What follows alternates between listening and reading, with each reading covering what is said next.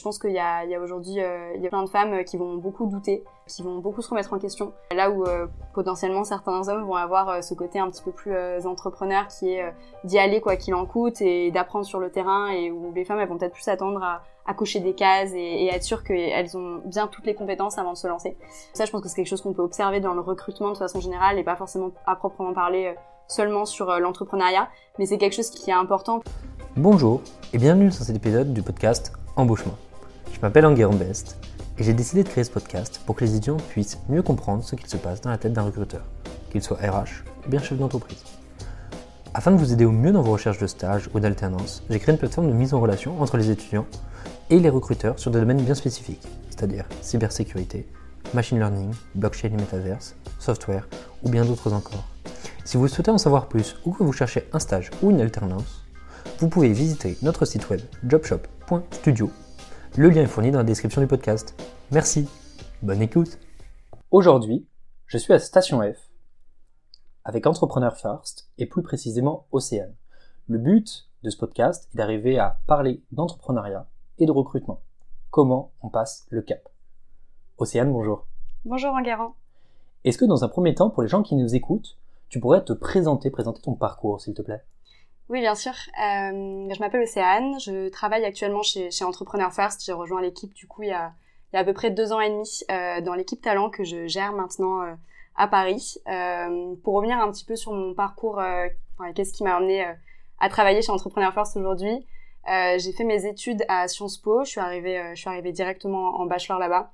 Euh, J'étais partie plutôt euh, pour travailler, enfin faire, on va dire des, des, études de sciences sociales, sciences politiques. et je me suis rapidement réorientée plutôt sur la communication quand j'ai fait mon master. Euh, suite à ça, j'ai pareil pas vraiment eu envie de continuer dans cette direction-là. Euh, je me suis rapidement redirigée vers les startups où je trouvais qu'il y avait un petit peu plus un petit peu plus d'intérêt et de challenge euh, que les agences de communication ou euh, d'autres d'autres institutions dans lesquelles on fait de la com aujourd'hui. Et du coup, je suis arrivée, euh, j'ai fait deux startups en l'occurrence en, stage avant d'arriver chez Entrepreneur First. une qui était une startup qui se lançait dans la réalité virtuelle à Paris, qui où je m'occupais justement de, de, la gestion de projet et j'ai aidé à lancer le projet. qui était qui était tout nouveau et puis le deuxième où j'ai fait un stage en sales chez Pepernest à Barcelone où j'ai participé aussi au lancement du bureau euh, à Barcelone des sales, euh, des sales pour les agences immobilières. Et ensuite, j'ai rejoint euh, Entrepreneur First en stage de fin d'études, du coup, il y, a, il y a quelques temps, et j'ai beaucoup aimé ce que je faisais. et c'est pour ça que je suis restée jusqu'à maintenant chez Entrepreneur First et que je suis ravie de, de pouvoir discuter aujourd'hui avec toi de ce que je fais chez, chez IF. Pour les auditeurs qui nous écoutent, est-ce que tu pourrais nous expliquer, repitcher la proposition de valeur d'IF Oui, bien sûr. Euh, alors Entrepreneur First, ça a une euh, proposition de valeur qui est un peu particulière, euh, qui se distingue aujourd'hui de ce que peut faire euh, d'autres potentiels euh, compétiteurs et notamment les startup studios, parce qu'on se qualifie pas de startup studio en soi, mais de talent investor. On investit dans les dans les talents et qu'est-ce que ça veut dire? Ça veut dire qu'on on investit dans des dans des personnes directement qui veulent se lancer dans l'entrepreneuriat, qui veulent monter leur boîte, mais qui n'ont pas forcément les ressources pour le faire. Et qu'est-ce qu'on entend par ressources? C'est notamment euh, un cofondateur ou une cofondatrice, donc euh, quelqu'un avec qui s'associer, euh, qui va avoir des compétences complémentaires à eux, et également une idée de projet, en plus notamment d'un capital de départ ou de financement que va pouvoir apporter Entrepreneur First. donc c'est vraiment sur ces trois axes principaux qu'Entrepreneur First va avoir un impact pour les personnes qui, qui souhaitent se lancer dans l'entrepreneuriat mais ne savent pas forcément comment le faire euh, et n'ont pas ces ressources à disponibilité.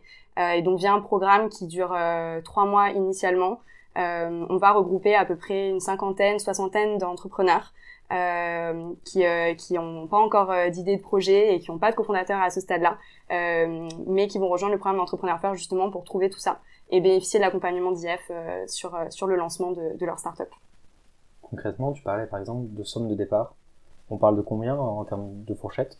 Donc il y a deux sortes de financement chez, chez, chez IF euh, dans un premier temps. Euh, il y a déjà une bourse qui est allouée à, euh, à, tous les entrepreneurs qui rejoignent les trois premiers mois du programme, qui est de 2000 euros par mois durant durant trois mois. Donc typiquement on paye en fait les gens pour pour se lancer dans l'entrepreneuriat. C'est un peu particulier, mais c'est la proposition de valeur d'IF aussi qui est de d'aider financièrement à se lancer. Pour les personnes qui n'ont pas forcément les ressources pour le faire. donc ça, c'est un financement qui est sans contrepartie et qui est donné gracieusement par Entrepreneur First. par la suite, il y a un deuxième financement qui, pour le coup, a, une contrepartie en termes d'equity, qui est le, le financement en précide qu'on donne aux projets de start-up dans lesquels on investit suite aux trois mois du programme. Euh, qui est de 90 000 euros en échange de 10% de parts qu'on va prendre euh, dans les projets euh, qui ont été sélectionnés. Cela dit, à ce stade-là, on a une sélection qui est faite, donc on n'investit pas dans tous les projets qui sont sortis du programme Entrepreneur First, mais seulement dans, ceux dans lesquels on pense qu'il y a un, vrai potentiel et qu'on a envie d'accompagner au-delà des trois mois dans un second programme qui dure aussi trois mois et qui va les aider à se lancer et à lever notamment un, un, tour de seed. Ce qui est hyper pertinent et ce que je trouve très intéressant, et c'est pour ça que tu es là, c'est d'arriver à aborder le prisme du recrutement via IF. Dans quelle mesure vous interagissez, dans quelle mesure vous avez des enjeux sur ces thématiques-là? Pour bien faire le lien là-dessus, est-ce que tu peux nous expliquer un peu ton quotidien et d'arriver à remettre euh, les tâches de recrutement dans leur contexte? Ouais. Alors euh, chez, chez IF, on appelle euh, pas trop ça du recrutement, on appelle ça du talent. et c'est c'est important parce que vraiment le c'est le cœur du réacteur de l'activité d'entrepreneur first quand on parle de talent investor.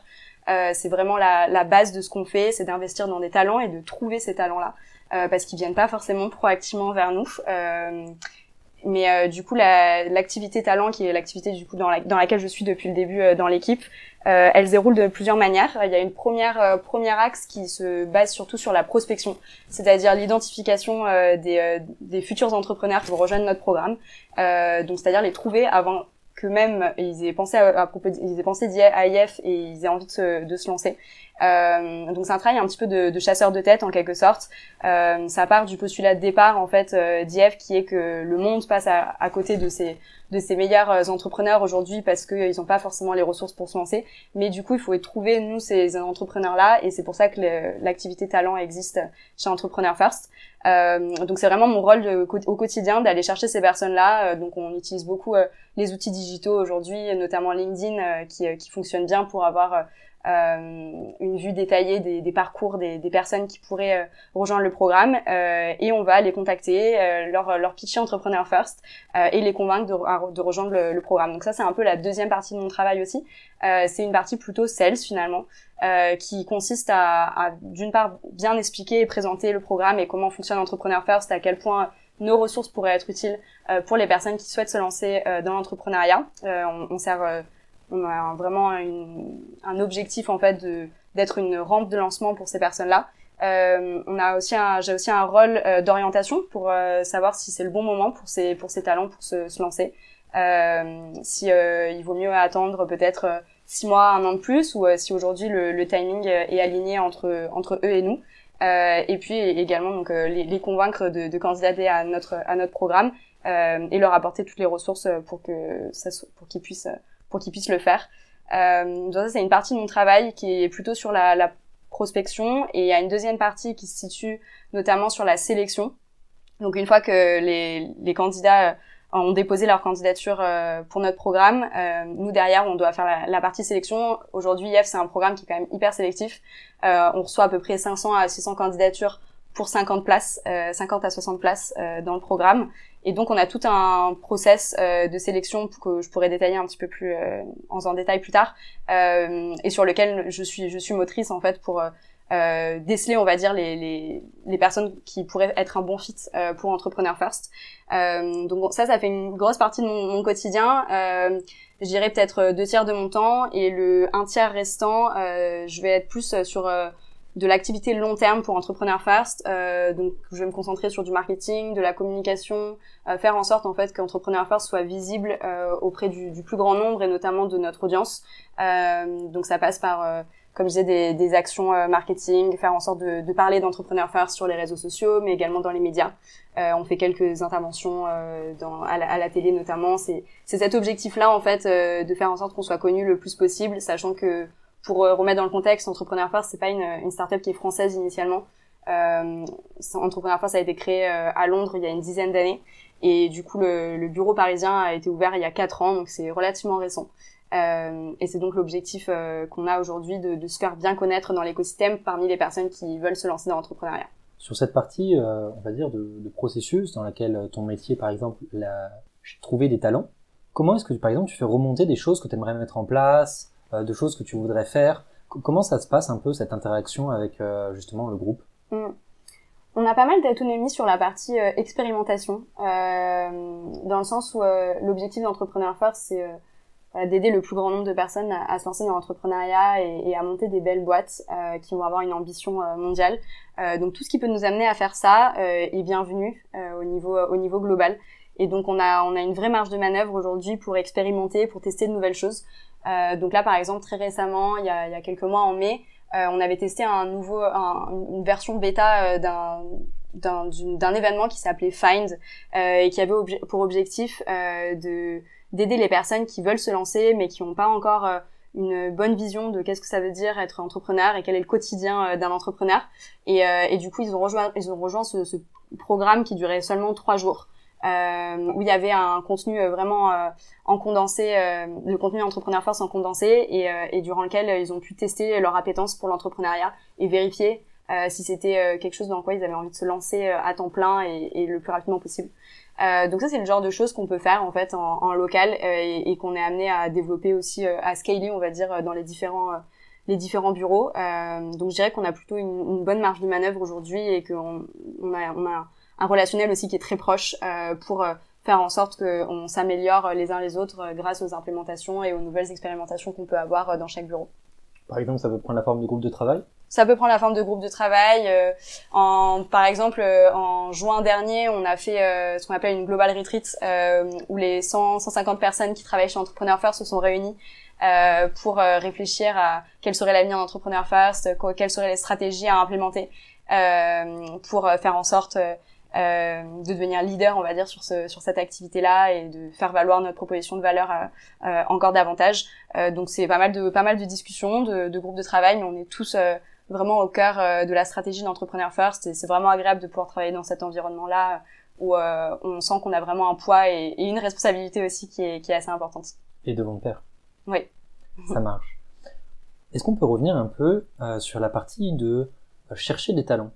Comment est-ce que comment ça s'agence? Quels sont un peu le grand maillage? Comment ça s'organise? Comment tu le gères? Ouais. Euh, alors il y a différents, différentes façons de, chercher des talents pour Entrepreneur First en tout cas.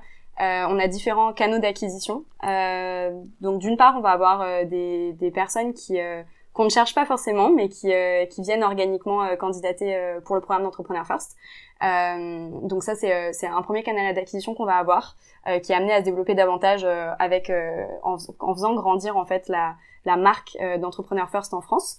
Euh, d'autre part, on a également le bouche à oreille, les recommandations qui fonctionnent plutôt bien et qui est un, qui un canal d'acquisition que moi j'aime bien développer, euh, qui consiste en fait à utiliser le réseau existant d'Entrepreneur First pour faire du bouche à oreille vis-à-vis de, de, notre programme et de notre activité et du coup réussir à identifier beaucoup plus facilement et beaucoup plus rapidement euh, des individus qui seraient à même d'être intéressés par la proposition de valeur d'IF euh, en utilisant euh, des, notamment nos alumni qui sont passés par notre programme, euh, en utilisant des personnes avec qui on discute au quotidien. Euh, ça peut être des investisseurs, ça peut être vraiment différents types d'audiences qui vont nous aider aujourd'hui à, à, trouver ces futurs entrepreneurs. Qui vont rejoindre le programme d'IF. Et puis après, on a une partie qui est du sourcing, qui correspond à, enfin, un canal d'acquisition qui est beaucoup utilisé aujourd'hui par les recruteurs, euh, qui consiste à avoir un peu un archétype euh, du type de, de candidat qu'on recherche euh, et à, à, aller chercher proactivement. Ça peut être sur LinkedIn ou sur d'autres d'autres outils digitaux notamment ces, ces, ces personnes-là et à les contacter pour pouvoir leur présenter Entrepreneur First et ça fait partie aussi de nos activités dans l'équipe talent. Ok. Et encore une fois, il y a quelque chose sur lequel j'aimerais bien revenir, c'est la partie bouche à oreille. Mm. C'est quelque chose de dur à matérialiser Comment vous, vous le matérialisez, chef? Comment c'est organisé? Comment vous le gérez, cette partie bouche-oreille Ouais, euh, c'est hyper intéressant parce que c'est là où je pense qu'il y a vraiment le plus de leviers à activer, euh, dans le sens où euh, on part du principe que les personnes qui sont passées par notre programme déjà euh, connaissent bien euh, l'identité d'entrepreneur first et sont les personnes les plus à même à connaître et à comprendre quel type de profil on va rechercher par la suite pour rejoindre le programme. Euh, donc c'est réussir à activer un petit peu euh, ce, cette, cette, cette roue en quelque sorte euh, qui va faire que des personnes qui ont participé au programme vont pouvoir recommander d'autres personnes qui vont participer à la prochaine cohorte et, et, et ainsi de suite. donc la façon qu'on, dont on va faire ça, c'est déjà beaucoup en parler autour de nous et, et solliciter du coup nos alumni et notre réseau pour nous recommander des, des, des personnes pour pour le programme, euh, mais également par exemple organiser des événements euh, où on va faire découvrir Entrepreneur First à, à, des audiences qui sont pas initiées encore, euh, qui connaissent pas forcément bien comment fonctionne euh, IF, et du coup euh, faire inviter euh, des, des, des, potentiels prospects durant ces, ces, événements. Donc c'est quelque chose qu'on est amené à faire de plus en plus, du genre de portes ouvertes où on va avoir des, des, panels avec notamment des, des alumni qui vont venir partager leur expérience. et donc c'est quelque chose qu'on développe beaucoup plus parce qu'on trouve que ça a un réel impact pour pour les personnes qui se posent la question euh, de leur fit potentiel avec IF, euh, de bien comprendre euh, comment fonctionne le programme via le témoignage de quelqu'un qui l'a fait. Il n'y a rien de mieux en réalité pour pour pouvoir se projeter. Donc c'est quelque chose qu'on essaie de, de développer un, un, maximum. Ok, limpide. Sur ces thématiques-là, on parlait tout à l'heure de persona. Quand tu sources, tu as besoin d'avoir un persona. C'est quoi un persona type pour vous? Ouais. Alors on a différents critères de sélection chez Entrepreneur First, notamment par rapport aux bah, différents profils qu'on va aller chercher. Euh, déjà, on a deux grandes catégories qui sont euh, les profils CEO ou les profils CTO.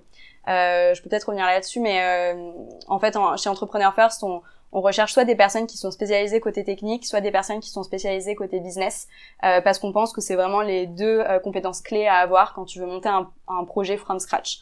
Euh, donc c'est vraiment ces, ces deux catégories-là qu'on va qu'on va rechercher, mais ça reste très très large. Hein, euh, ces deux deux types de profils, mais c'est comme ça que nous on va construire euh, notre cohorte.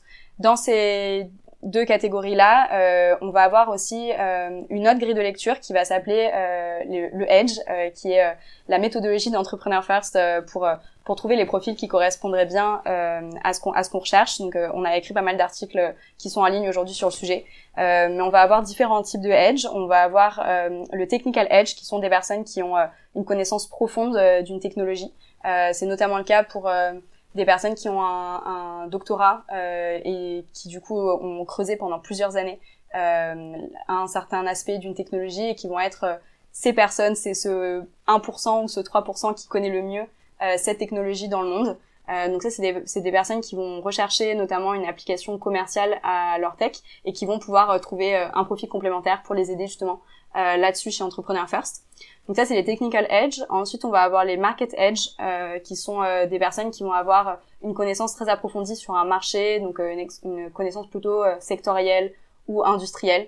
Donc c'est le cas d'une personne qui a travaillé pendant plusieurs années, par exemple, dans la logistique ou dans le e-commerce. Et, et, ces personnes-là, elles ont développé des insights très profonds euh, dans cette industrie, donc elles ont un, un right to win ou un, vraiment une, un avantage compétitif euh, par rapport à d'autres euh, pour euh, résoudre les pains de cette industrie. Euh, donc ça, c'est des, des, profils aussi qui vont plus facilement faire de l'idéation et trouver des idées de projet en partant de leur expérience professionnelle. Donc ça, c'est deux grands, deux grands edges qu'on a. Et puis après, on a les, les catalystes qui sont plutôt des couteaux suisses, qui ont la capacité en fait d'activer l'edge de, de quelqu'un d'autre et qui vont être là pour comprendre très très rapidement euh, les insights et, euh, et l'expérience d'une autre personne et venir accélérer tout ça. Euh, donc c'est, tu peux avoir des catalystes, euh, on distingue les catalystes stalker et les catalystes doueurs. Euh, les catalystes stalker vont être des personnes qui vont être plus côté CEO dans l'aspect du coup de présenter, de parler et de et de trouver une application business à un edge. Et, et les catalystes doueurs vont être plus sur l'aspect construction du produit. Euh, donc ça c'est notamment le cas de pas mal d'ingénieurs, euh, des ingénieurs software, euh, des data scientists, ce type de profil. donc grosso modo c'est un peu le, le, type de profil que nous on va rechercher chez Entrepreneur First en utilisant cette grille de, de, Edge. Mais après on a des critères de sélection un petit peu plus un petit peu plus précis aussi et plus qualitatifs on va dire en fonction des, des candidats. Ok. Je me pose une question là tout de suite. Est-ce que tu t'es intéressé à la répartition d'un point de vue sourcing, d'un point de vue import de candidats et la répartition CEO-CTO Ouais, bien sûr. Euh, Aujourd'hui, on a une vue assez, assez précise après euh, avoir fait huit cohortes à Paris de euh, quel type de profil va plutôt euh, arriver par euh, quel type de, de canal d'acquisition. Euh, on s'est on s'est rendu compte peut-être que les, les profils techniques euh, étaient un peu moins proactifs euh, sur la recherche d'opportunités entrepreneuriales. Ça paraît assez logique en soi quand on y réfléchit, mais c'est des personnes qui vont peut-être un petit peu moins réfléchir à à l'entrepreneuriat et au fait de, de, créer son propre projet ou en tout cas vont avoir plus de difficultés à se lancer et vont avoir besoin un peu de ce coup de pouce euh, qu'Entrepreneur First peut proposer.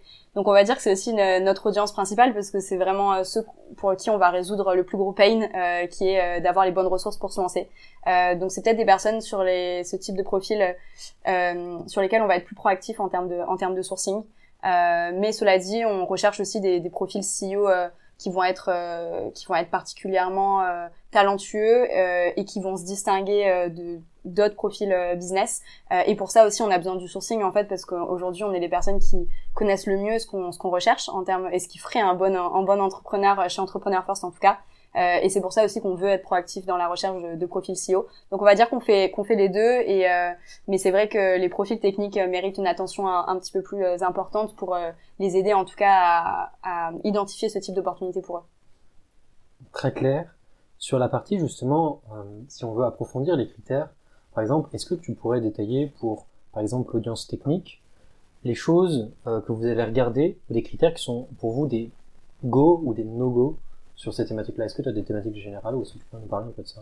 Ouais, alors euh, sur les profils techniques, euh, plus particulièrement, euh, je pense qu'il y a un vrai enjeu sur sur des profils qui ont pu se démarquer par un esprit entrepreneurial dans le passé, dans leur expérience jusqu'à maintenant. Donc ça peut se, se, matérialiser soit par leur expérience professionnelle et leur capacité à, changer, on va dire, de, de, de, scope de mission ou à évoluer assez rapidement. Euh, donc tu, vas le voir sur des sur des profils euh, qui vont commencer par exemple en tant que data scientist, mais qui vont évoluer dans des positions managériales très vite, euh, ou qui vont se rediriger sur d'autres départements et qui vont être très curieux euh, d'aller voir ce qui se passe euh, dans des fonctions qui sont un peu plus business, comme par exemple les fonctions produits, qui vont être à la frontière entre entre le, la partie business et la partie technique. Mais tu vas le voir aussi dans la vie privée, c'est notamment nous des profils en tout cas qu'on voit beaucoup, euh, qui ont euh, des, euh, des, side projects en parallèle de leur expérience professionnelle. Donc des personnes qui vont chercher à se perfectionner techniquement parlant ou à développer voilà des, des, petits projets en parallèle qui sont pas amenés à être des, des, projets de start-up, mais plutôt des, des, des, genres de passe-temps en fait pour s'entraîner et pour pour essayer de, de, creuser certains aspects. Et ça, on le voit beaucoup chez les profils techniques aussi qui ont qui aiment bien se perfectionner euh, en parallèle de leur expérience professionnelle et qui est assez apprécié nous de notre côté euh, parce que ça montre ce côté entrepreneurial et, et un petit peu scrappy euh, que peuvent avoir certains candidats. donc ça, je dirais que côté côté technique, c'est ce que ce que je retiendrai pour en termes de différenciation pour pour eux. Euh, pour les profils plutôt business, on, on, va avoir pas mal de gens qui vont avoir déjà essayé de monter un projet en, en avant, euh, Entrepreneur First euh, et où ça a été un échec euh, les trois quarts du temps. ça montre leur, leur motivation en fait vis-à-vis de l'entrepreneuriat, leur besoin de, de se dépasser, leur envie de, de se faire challenger, tout ça. cette curiosité aussi et donc c'est des choses que sur lesquelles on apporte beaucoup d'attention de notre côté en tant que en tant que euh, recruteur en quelque sorte chez, chez IF euh, parce qu'on pense que c'est ce qui va définir qu'une personne va avoir un bon, un bon fit pour le programme et va vouloir euh, être entrepreneur à tout prix. Comment tu évalues la technicité d'un profil type CTO Ouais, euh, c'est vrai que c'est pas toujours facile parce que déjà on va avoir des profils CTO qui vont être très différents et dont la technicité va être plus ou moins complexe. donc on va avoir, si je parle un petit peu du plus accessible, des profils techniques plutôt full stack, euh, euh, spécialisé en web development, euh, spécialisé plutôt côté software, qui sont data scientist, software engineer, data engineer, tout ça, tout ce type de, de, de profil qui se fait beaucoup aujourd'hui. pour eux, je dirais que c'est plutôt accessible parce qu'on a quand même une bonne compréhension dans l'équipe des enjeux technologiques actuels vis-à-vis du fait qu'on voit beaucoup de candidats tous les ans et qu'on est au contact d'entrepreneurs euh, tech euh, au quotidien et toutes les startups qui sortent du programme d'entrepreneur first sont des startups tech. Euh, donc on a une bonne connaissance de ces enjeux, je pense, et on arrive à, à comprendre très rapidement ce que ce qu'ils sont capables de faire et en leur posant pas mal de questions sur leur expérience passée. mais après sur d'autres types de profils et notamment les profils plutôt deep tech qui sont qui ont fait euh, justement un doctorat et qui se sont spécialisés dans une tech qui est pas forcément euh, connue euh, du grand public. là, il faut qu'on fasse un petit peu plus d'efforts de notre côté pour aller comprendre cette technologie-là, aller regarder en détail quelles sont les applications commerciales. Mais on va beaucoup se reposer aussi sur le candidat pour évaluer sa capacité déjà à vulgariser sa technologie parce que il faut qu'il soit capable de nous la présenter de manière claire, mais parce que par la suite il faudra qu'il le fasse aussi pour les investis pour des investisseurs potentiels ou pour un cofondateur potentiel. Donc c'est très important de réussir à articuler clairement ses capacités, ses compétences technologiques sur un, sur un sujet particulier. Et, et d'autre part, c'est c'est aussi c'est aussi important pour nous euh, de, de, comprendre s'il y a une, une, bonne application et enfin une bonne applicabilité donc euh, la capacité à trouver euh, une application commerciale derrière pour euh, pour ces pour ces personnes là parce que des fois malheureusement il y a des technologies qui sont hyper hyper intéressantes mais qui n'ont pas forcément un marché actuellement ou en tout cas un marché assez grand pour pouvoir développer une startup sur ce sujet là donc il y a un petit travail de, de due diligence en quelque sorte qui est fait par Entrepreneur First mais aussi par on évalue la capacité du candidat à, être clairvoyant, on va dire, sur ces aspects-là. Euh, donc c'est, euh, ouais, c'est, on va dire que sur cet aspect technicité, euh, on a, vraiment différents types de profils et nous notre, notre rôle, ça va être de bien comprendre ce qu'ils sont capables de faire en termes, en termes techniques. Encore une fois, c'est très clair. On parle justement de ces critères, on parle des profils, on parle de comment les chercher. Nous, en tant que candidats, on sait qu'on remplit ces critères avec Kiev. Comment est-ce qu'on peut savoir si on est prêt justement à postuler, à venir? Ouais, c'est, une super bonne question euh, que j'ai très très souvent euh, lors, euh, lorsque j'ai des interactions avec des potentiels candidats. On va dire que d'une part, il n'y a pas forcément un bon timing parce que chaque personne en fait va, va, va se dire euh, je vais attendre euh, de ne plus avoir d'opportunités professionnelles devant moi pour me lancer parce que euh, ça sera ça sera le, le, le bon moment. J'aurai j'aurai pas d'autres on va dire je ne raterai pas d'autres opportunités. Malheureusement si on est bon dans ce qu'on fait c'est ça des situations qui n'arrivent pas. On a toujours des nouvelles opportunités toujours plus ambitieuses qui, qui nous sont proposées. Mais à un moment donné il faut être capable de mettre ça de côté si on a vraiment envie d'entreprendre et d'avoir de monter son propre projet, euh, c'est mettre ses opportunités de côté, valoriser euh, son, euh, on va dire un, un, saut dans le vide euh, qui, qui, est l'entrepreneuriat, euh, voir ce que ça donne et puis si jamais ça fonctionne pas, de toute façon, ces personnes-là ont toujours la, la, la, possibilité de retourner à, à, leur carrière initiale et avec une expérience entrepreneuriale en plus, c'est toujours un, un, énorme bonus sur son CV, on va pas se mentir, qu'elle soit positive ou négative.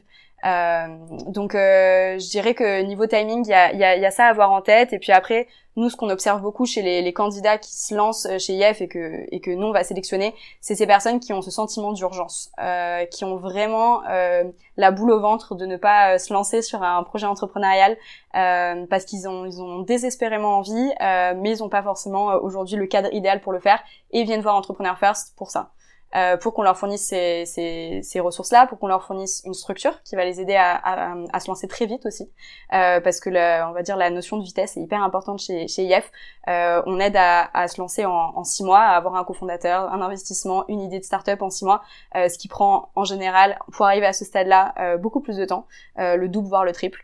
donc on va dire qu'on observe voilà ces sentiments, ce sentiment d'urgence qui est, qui est hyper hyper présent chez les futurs entrepreneurs qui nous rejoignent euh, et, et qu'on apprécie particulièrement. À ton avis, qu'est-ce qui est important à faire en expérience avant de rentrer chez IF alors, euh, ça, ça, va vraiment se différencier en fonction des types de profils. Euh, je dirais que pour les profils business, euh, avoir une première expérience euh, professionnelle euh, où on va, on va pouvoir être challengé, beaucoup apprendre et évoluer professionnellement, ça va être utile. D'une part, pour apprendre sur sur la partie euh, leadership, euh, voilà, apprendre à manager potentiellement, euh, à avoir un, un, large spectre de compétences qu'on va pouvoir mettre en action en tant qu'entrepreneur. il y a également aussi le, le fait de pouvoir se, se, faire des insights sur le terrain. c'est hyper utile. c'est quelque chose qui est potentiellement un petit peu plus difficile par exemple quand on fait euh, quand on a des expériences professionnelles type consultant euh, on va avoir beaucoup beaucoup de sujets euh, mais on va pas pouvoir forcément se spécialiser sur un sujet particulier donc c'est des personnes qui vont avoir peut-être un petit peu plus de difficultés en termes d'idéation si elles n'ont pas combiné cette expérience là avec une expérience startup ou une expérience un peu plus sur le terrain de création de boîte ou quoi euh, donc je dirais que pour les profils CEO, euh, je conseillerais après, après déjà pendant ses études, si possible, de, se, de faire un petit business ou de se lancer sur certains projets, ça peut être utile. Euh, je pense que c'est une façon de, de bien s'entraîner et, et, se lancer dans le, dans le bain de manière pas très risquée. Euh, et puis après, euh, à partir du moment où ils peuvent où ils peuvent travailler, de commencer à se structurer moi, je trouve que personnellement, parce que j'ai fait beaucoup de startups, je trouve que c'est hyper utile de d'avoir une expérience startup. Je trouve que c'est l'endroit où tu vas apprendre le plus. Euh, où tu vas être vraiment euh, sur le terrain, avoir beaucoup de responsabilités, euh, travailler beaucoup, mais, mais, mais aussi pour avoir euh, un énorme impact. donc je trouve ça particulièrement utile, VS, travailler dans des, dans des grands groupes ou, des plus grosses machines. mais bon, on a tout type d'expériences qui peuvent être utiles à ce stade-là. Pour les profils CTO, ça va être un peu différent. parce que nous, on a eu des, des, des entrepreneurs CTO qui étaient très jeunes, euh, qui euh, ont rejoint le programme d'IF peut-être directement après leurs études ou un an ou deux euh, après leurs études, tout simplement parce qu'ils étaient assez précoces, on va dire, et matures sur leurs compétences techniques. Ils avaient beaucoup travaillé ça durant leurs études, ils avaient fait des petits side projects, ils s'étaient entraînés, et en fait ça, ça montrait une certaine une certaine avance qu'ils pouvaient avoir vis-à-vis d'autres profils techniques. Et donc je pense que on peut potentiellement se, se lancer chez IF euh, direct après ses études si on a déjà pu se tester un petit peu sur, euh, sur différents sujets euh, en amont. Mais, mais sinon, c'est toujours un petit peu la même chose. Hein. C'est se faire se faire ses armes sur le terrain si possible et commencer potentiellement à, à faire un premier projet expérimental en parallèle de ses études ou en parallèle de son expérience professionnelle pour bah, se, se, se, challenger et, et apprendre beaucoup plus vite. Pour arriver à bien comprendre pourquoi, qu'est-ce qu'il faut avoir fait avant de se lancer sur IF. Il y a une thématique qui était, qui était importante et qui te tenait particulièrement à cœur, c'est l'intégration des femmes entrepreneurs au sein des, entreprises. Je pense que, enfin, au-delà de je le pense, une étude du BCG a montré que notamment il y avait euh, des disparités entre les équipes qui incluaient des femmes et qui n'en incluaient pas. Globalement, on est euh, de 17% en 2009 à 21% euh, en 2020 donc un écart de 3% sur quasiment un an. Qu'est-ce qui fait, à ton avis, toi personnellement, Océane Roux, qu'il y a moins de femmes qui se lancent dans l'entrepreneuriat? Ouais, c'est, une bonne question euh, et c'est une problématique qu'on essaie de, de, régler, on va dire, chez, chez Entrepreneur First, euh, en accompagnant euh, toujours plus de femmes à se lancer dans l'entrepreneuriat grâce à notre accompagnement. Mais euh, aujourd'hui, je pense qu'il y a plusieurs choses qui font que les femmes vont pas forcément se lancer. Bon, il y a cette question euh, de euh, se sentir, d'avoir confiance en soi et de se sentir prêt à se lancer. je pense qu'il y a, il y a aujourd'hui, il y a aujourd'hui plein de femmes qui vont beaucoup douter, qui vont beaucoup se remettre en question. là où potentiellement certains hommes vont avoir ce côté un petit peu plus entrepreneur qui est d'y aller quoi qu'il en coûte et d'apprendre sur le terrain et où les femmes elles vont peut-être plus s'attendre à, à cocher des cases et, et être sûr qu'elles ont bien toutes les compétences avant de se lancer.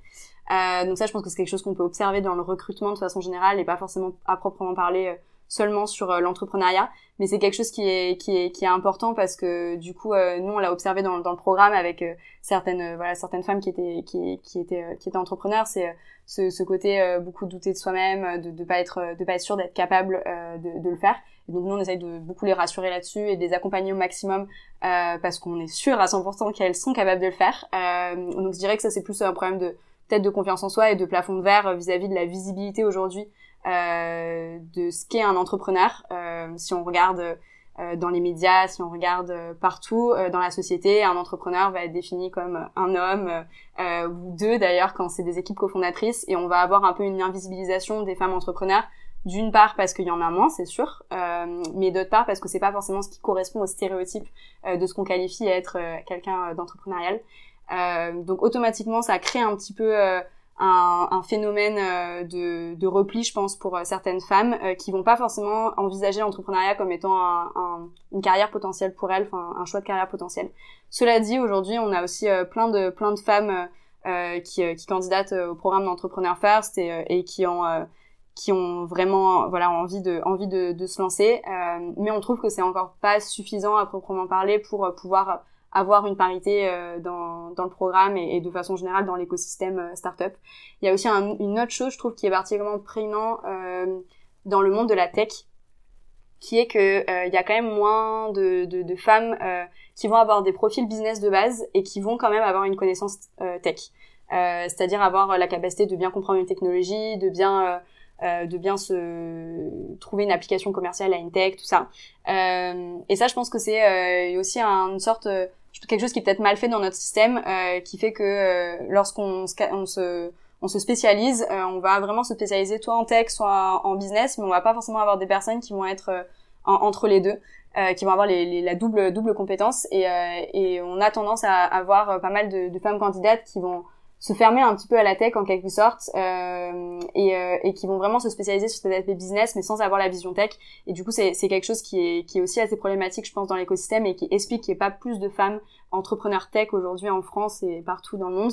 Euh, et d'ailleurs c'est euh, je pense un, un postulat qui est, qui est, partagé dans le sens où euh, chez Entrepreneur First il y a une association caritative qui a, qui a été créée qui s'appelle Code, Code First Girl euh, par les, les cofondateurs euh, d'IF, euh, Matt et Alice, et qui a pour objectif d'aider les, les, femmes qui veulent apprendre à coder. tout simplement. Et c'est un peu comme ce que fait potentiellement le wagon, mais que pour les femmes parce qu'on a observé justement ce gap euh, en termes de, de, de compétences techniques euh, chez, chez, chez, les femmes entrepreneurs. Après, nous aujourd'hui dans le programme, on va pas se mentir, il y a beaucoup de, de, femmes pour le coup qui sont techniques. Euh, donc qui sont des femmes euh, ingénieures, euh, des femmes doctorantes, et du coup qui sont pour le coup très très techniques et, et qui, qui ont évolué justement dans, dans ce milieu plutôt scientifique et technologique depuis toujours et qui du coup se sentent hyper à l'aise là-dedans. mais c'est un gap que j'observe plutôt côté CEO pour des profils qui sont plus spécialisés business. C'est rigolo ce que tu dis justement sur cette thématique syndrome du bon élève, c'est-à-dire de cocher mm. bien toutes les cases. Parce que justement, cet article de la BCG dont je parlais, met en corrélation, ou du moins amène des pistes de réflexion sur l'augmentation du nombre de femmes au sein des équipes entrepreneuriales, des équipes de cofondateurs, et avec euh, justement euh, l'augmentation des femmes au sein des fonds d'investissement.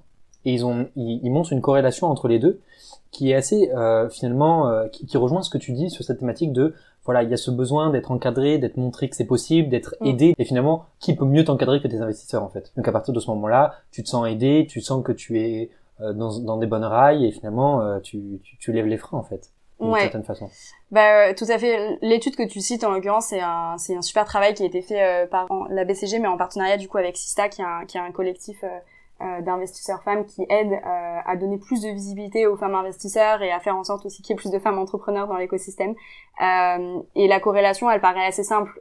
c'est que déjà des des hommes investisseurs vont davantage comprendre et s'identifier à des hommes entrepreneurs euh, que à des femmes entrepreneurs. Et euh, il y a des femmes entrepreneurs qui vont euh, qui vont aujourd'hui euh, vouloir enfin se, voilà, se, se, présenter d'une manière qui est pas forcément dans les stéréotypes que, que vont attendre les investisseurs et dans les codes que vont attendre les investisseurs. Donc aujourd'hui, on c'est des sujets dont on parle beaucoup et il y a plein de gens, je pense, plein d'entrepreneurs femmes qui sauront en parler mieux que moi vis-à-vis de leur expérience parce que j'ai personnellement pas eu fait face, on va dire, à, à ce type d'obstacle, mais, mais c'est vrai qu'on a eu beaucoup de retours d'expérience chez IF de femmes entrepreneurs qui sont passées par le programme et voilà, qui ont bénéficié, on va dire, d'un environnement hyper bienveillant euh, et qui par la suite, quand elles sont retrouvées devant des investisseurs pour euh, pitcher leur projet, euh, elles, elles, ont eu des remarques qui n'étaient pas forcément appropriées. elles ont eu des, des, voilà, des commentaires et des questions qui n'auraient sûrement pas été posées à des à des à des entrepreneurs masculins. Donc c'est un problème qui est qui est récurrent et en effet, je comprends tout à fait le lien qui a été fait entre euh, le fait qu'il y ait plus de, de start-up euh, dont l'équipe fondatrice euh, comprend des femmes vs les, les, femmes dans les dans les fonds d'investissement parce que c'est une corrélation en fait qui, qui, paraît assez simple de ce point de vue quand on connaît un peu les backstage de ce monde-là. Euh, en tout cas, chez, chez IF, pour le coup, euh, on a une équipe, en, en les employés hein, d'entrepreneurs First, on a une équipe qui est, qui est mixte pour le coup avec euh, beaucoup de femmes et pas mal de femmes à la tête de chaque bureau d'entrepreneurs First. Donc je dirais que c'est pas un problème que nous on a en interne en termes de, de modèles et d'identification pour pour des, des, femmes entrepreneurs, mais je peux comprendre que c'est un, un, problème qui se pose un petit peu plus dans les fonds d'investissement. Je vais te poser une question à 20 000 euros au sein des recrutements, si je peux mettre ce mot-là dessus, tu penses quoi de mettre en place des quotas? Ouais, c'est une bonne question. J'ai l'impression qu'en France, on est quand même pas dans un modèle de, de quotas, c'est pas quelque chose qu'on aime beaucoup faire, euh, contrairement aux États-Unis. Euh, on va dire que voilà, ça, ça, ses points positifs et ses points négatifs. Le, point positif, c'est que ça va forcer un mécanisme à se mettre en place beaucoup plus rapidement. Euh, c'est-à-dire tu donnes euh, des objectifs qui sont clairs, euh, qui est d'avoir un certain nombre de femmes et du coup tu vas obligatoirement te forcer à identifier davantage de femmes, je pense, parmi nous pour nous, enfin en termes de sélection du coup parmi les entrepreneurs potentiels qui rejoignent le programme. et donc c'est un mécanisme qui est utile et qui, qui va qui va automatiquement générer à mon avis plus plus de, de, femmes entrepreneurs ou de femmes investisseurs selon le, le cas dont on parle.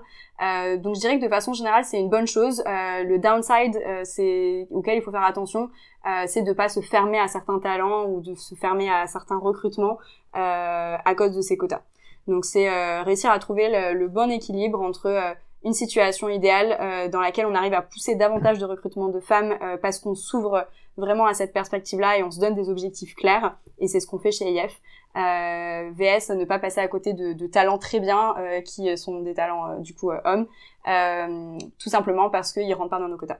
Donc c'est réussir à se trouver ce, ce, bon équilibre et je pense qu'il est tout à fait faisable et, et du coup les, les, les, deux sont très positifs. Quoi sur ces thématiques d'accélération, c'est hyper intéressant parce que je lisais un article il n'y a pas très longtemps euh, sur l'école 42 avec Sophie Viger qui justement a mis en place ces quotas et très rapidement ils ont augmenté leur nombre de femmes qui postulaient à leur programme et ça a été fait dans un temps relativement rapide. J'ai en tête 2017 euh, son arrivée, donc euh, en moins de 4 ans, passer de, si j'ai bonne mémoire, un peu moins de 10% à 40, 45, 47%, quasiment une parité, quelque chose d'assez d'assez fort à faire en 4 ans sur une école comme ça. Donc de toute mm. façon, de ce point de vue-là, moi je trouve que ça fait vachement écho à, à ce que tu dis.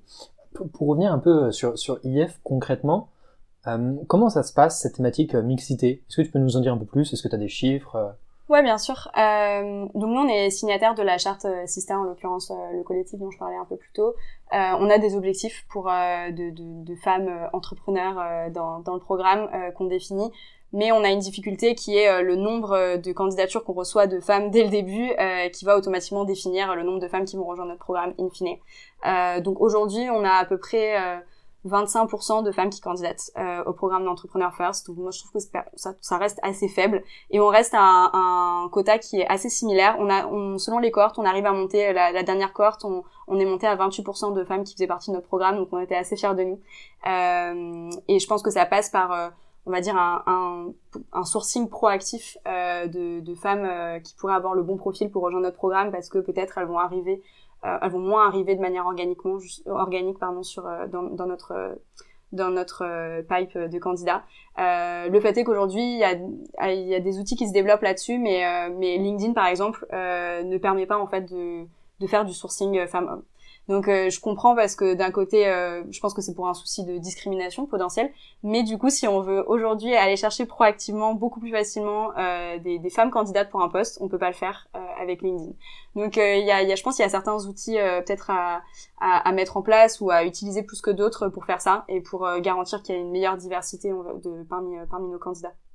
Sur cette thématique-là, concrètement, qu'est-ce que vous avez pu mettre en place pour la faciliter ou l'encourager?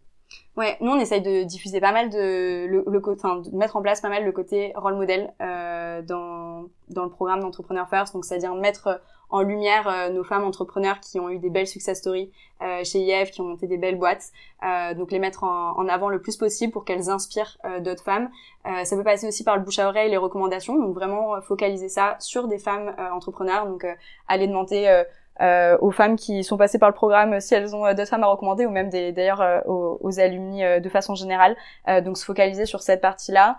on va aussi peut-être des fois organiser des événements qui vont être autour des, des female founders en anglais pour justement driver ce, ce, ce, cette proactivité et ce, et ce, se trouver en fait les des potentielles femmes qui qui s'étaient pas identifiées en tant qu'entrepreneurs avant euh, donc on va essayer de faire pas mal de choses comme ça et toujours euh, je pense que vraiment la partie inspiration et rôle modèle c'est hyper important parce que c'est cette visibilité qui va faire euh, prendre conscience que c'est euh, c'est voilà c'est la situation dans laquelle on a envie d'évoluer et vers lequel on veut tendre. Et j'ai l'impression en tout cas depuis que je suis arrivée chez Entrepreneur First qu'on voit de plus en plus de modèles de femmes entrepreneurs et ça aide beaucoup aussi pour pour notre recrutement de notre côté. Donc je pense que c'est c'est une euh, voilà c'est une roue qu'il faut qu'on arrive à, faire tourner euh, le plus possible euh, pour que ça soit bénéfique pour nous au moment des, des, candidatures. On parlait tout à l'heure de quotas et finalement du fait que ce soit un accélérateur de on va dire pour atteindre les objectifs. S'il n'y a pas ces actions long terme qui sont les, les, les, rôles modèles, etc.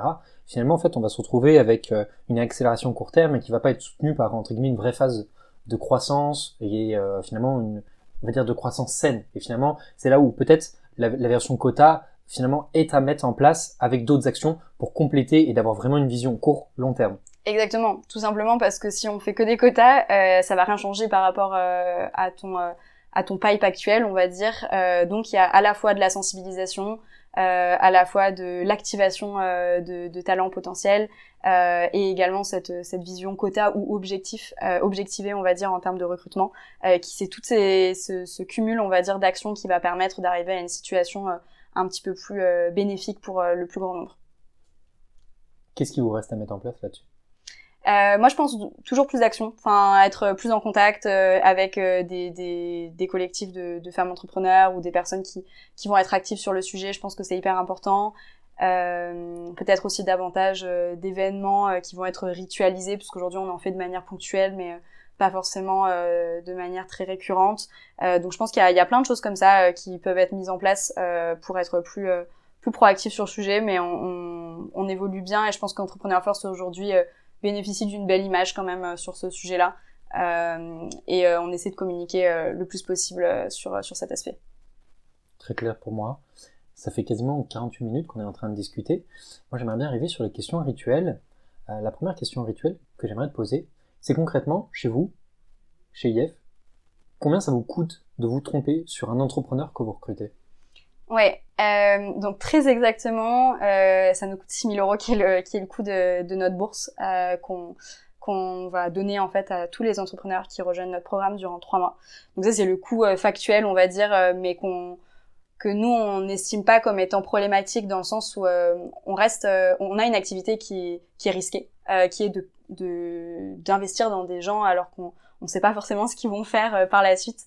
Euh, donc automatiquement, on prend des risques, c'est normal. Euh, donc d'avoir des mauvais recrutements, ça arrive tout le temps pour tout le monde, je pense, et, et IF n'en est pas exempté. je dirais que plus sérieusement, le, le pour nous, le, plus gros coup, ça va être un coup d'opportunité. les places sont chères chez Entrepreneur First. Euh, c'est un programme qui est hyper sélectif. comme je disais, il y a, y a que 50 à 60 places pour le programme. Et donc ce coup d'opportunité, c'est d'avoir sélectionné une personne à la place d'une autre qui aurait potentiellement été euh, aurait eu des meilleurs résultats, on va dire, dans le programme et, aurait été amené de amené à, à, réussir à monter une boîte euh, via IF. Donc euh, c'est ce coût d'opportunité qui est pour le coup un petit peu plus problématique et essaye de réduire au maximum. Ce matin, j'étais chez Miracle avec Laura Chérubin. On avait la même discussion, j'ai posé la même question et elle me disait bah ok, moi je mets 15 semaines à recruter quelqu'un pour qu'il soit opé enfin 15 mois pardon, 15 mois pour qu'il soit opérationnel, tout bien réglé. 15 mois, si on prend un sales, ça veut dire que pendant 15 mois, j'ai pas vendu ce que je devais vendre. Donc en fait, finalement, le coût d'opportunité, et c'est là où, je, finalement je reboucle avec ce que tu dis, est hyper crucial. Finalement, on, peut quantifier plein de choses, on peut quantifier le salaire qu'on leur donne, on peut quantifier euh, le coût que ça vous coûte concrètement en termes de main d'œuvre, etc. On peut coûter plein de choses, mais il y a quand même euh, un coût qui est intangible, qui est qu'est-ce que ça vous fait perdre de ne pas aller le chercher? Et ça, c'est quelque chose que les gens oublient trop souvent et qui, euh, fait, je trouve, mm. fait écho avec ce que tu me dis. Complètement. Dernière question. Moi, j'ai une fibre entrepreneuriale forte, j'en ai marre, je le dis tout le temps. À chaque podcast, il faut vraiment que je change. Euh, pour toi, c'est quoi le conseil que tu peux donner à un entrepreneur qui cherche à recruter? Ouais, moi je, continue un petit peu sur la même euh, lancée que sur laquelle j'ai commencé. Euh, je trouve que l'aspect network, euh, et, enfin réseau, est hyper hyper important et ce qu'il faut développer le plus. Euh, Aujourd'hui, je pense qu'il y a plein de boîtes qui développent euh, ce, système de cooptation euh, qui est de recommander euh, d'être des, des, personnes pour euh, de nombreux rôles dans, dans leur boîte. Chez Entrepreneur First, c'est un peu la même chose et, et c'est ce, qu'on ce que je pense fonctionne le mieux et ce que je donnerais comme conseil, c'est vraiment de se reposer sur son réseau, d'aller chercher dans son réseau les, les, personnes qui pourraient te conseiller la, le, le, type de, de, profil que tu recherches et faire activer ce réseau au maximum. parce que c'est les personnes qui, qui sont les, les mieux à même de t'aider euh, c'est vraiment quelque chose, je pense, qui a amené à se développer et il y a plein de, de startups qui se lancent un peu là-dessus euh, parce que je pense que LinkedIn n'est pas l'outil aujourd'hui qui fonctionne le mieux euh, sur cet aspect-là.